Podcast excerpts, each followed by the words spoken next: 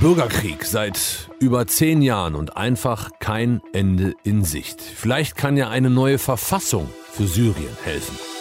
Deutschlandfunk Nova. Kurz und heute mit Till Hase.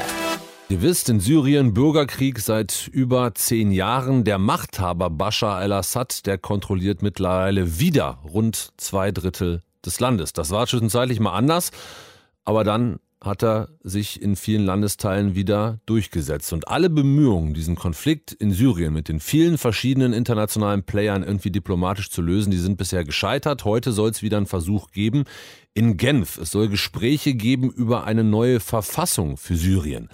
Was die überhaupt bringen kann und was da heute genau besprochen wird, das klären wir zusammen mit Katrin Hondel, unserer Korrespondentin in Genf. Katrin, was ist von den Gesprächen, die da heute beginnen, zu erwarten? Geht es da voran in Sachen Verfassung oder denkst du, dass es weiterhin so weitergehen wird wie bisher, nämlich mit Stillstand? Tja, gute Frage. Also vielleicht geht es ein paar Millimeter voran, wenn man das so sagen kann. Also so eine totale Ergebnislosigkeit wie bei den fünf Runden, die es ja seit zwei Jahren schon gab, davor. Damit will sich dieser Syrien-Beauftragte der Vereinten Nationen, Geir Petersen heißt er, ein Norweger, damit will er sich nicht abfinden. Also deshalb hat er schon bevor es heute überhaupt losgehen soll, mit den Führern der verschiedenen Delegationen da gesprochen und ihnen, ja, man kann sagen, so ein paar Zugeständnisse abgerungen. Also Petersen hat gestern Abend bei einem Presse Pressebriefing tatsächlich was Neues ankündigen können, nämlich dass dieses syrische Verfassungskomitee ab heute eine Verfassungsreform nicht nur vorbereiten, sondern auch ausarbeiten will. Das hört sich nach wenig an, aber scheint ein bisschen viel zu sein in diesem Prozess. Ich habe schon gesagt, es ist sehr kompliziert. Wer sitzt denn überhaupt am Verhandlungstisch?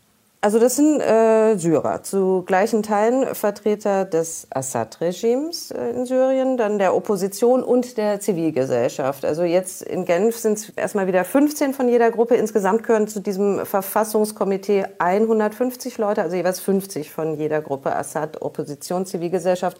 So ist es festgelegt in der UN-Resolution von 2015, die ja die Grundlage ist für diese Gespräche. Und woran liegt es, dass diese Gespräche seit Monaten eigentlich nicht so wirklich vorankommen? Naja, also das Ziel ist ja laut UN-Resolution eine neue Verfassung für Syrien. Die soll dann in einer Volksabstimmung abgesegnet werden und Fernziel sind freie und faire Wahlen. Und naja, klar ist auch, dass daran vor allem einer gar kein Interesse hat, nämlich Machthaber Assad. Der hat sich ja gerade im Mai wieder eine vierte Amtszeit gesichert mit, ja, mit so einer Veranstaltung, die man eigentlich gar nicht Wahlen nennen möchte oder kann. Also trotz allen schweren Kriegsverbrechen, die ihm vorgeworfen werden, Assad ist ja mit Giftgas und Bomben gegen das eigene Volk vorgegangen, trotzdem hält er sich weiter und mehr denn je an der Macht nach zehn Jahren Krieg in einem Land komplett in Schutt und Asche. Und naja, dass Assad in Anführungszeichen so gut dasteht, hat vor allem ja mit der Unterstützung von Russland und dem Iran zu tun. Russland blockiert als Verbündeter zusammen mit China auch im UN-Sicherheitsrat alle weitreichenderen Entscheidungen zu Syrien. Aber Russland, so heißt es, hört man so in Genf, hat jetzt wohl auch dazu gedrängt, dass Assad wenigstens ein bisschen Entgegenkommen zeigt bei den neuen UN-Gesprächen ab heute in Genf. Mal angenommen, es gäbe da jetzt eine Einigung auf eine Verfassung, eine neue Verfassung für Syrien. Was würde das für die Menschen ändern? Na, ich fürchte erstmal so gut wie nichts. Also das hat auch der UN-Vermittler Petersen gestern Abend nochmal betont. Also dieses Verfassungskomitee kann die Syrien-Krise ganz bestimmt nicht lösen. Ich meine, allein die humanitäre Lage ist katastrophal in Syrien. Mehr als 13 Millionen Menschen sind auf humanitäre Hilfe angewiesen, also auf Lebensmittelhilfe und so weiter. Ganz zu schweigen von den Millionen, die geflüchtet sind seit Jahren in Zeltlagern im Libanon und sonst wo ausharren. Also denen bringt es erstmal wenig, ob da im Genfer See jetzt eine Verfassung vorbereitet oder ausgearbeitet wird. Aber wichtig ist es trotzdem. Also gestern Abend hat der Vertreter der syrischen Opposition, Hadi al-Bahar, hier in Genf äh, vor Journalistinnen, das war nochmal so eine Extrarunde gesagt, wenn wir uns bei diesen Verfassungsgesprächen nicht endlich beeilen, sagt er, kostet das weiter Menschenleben.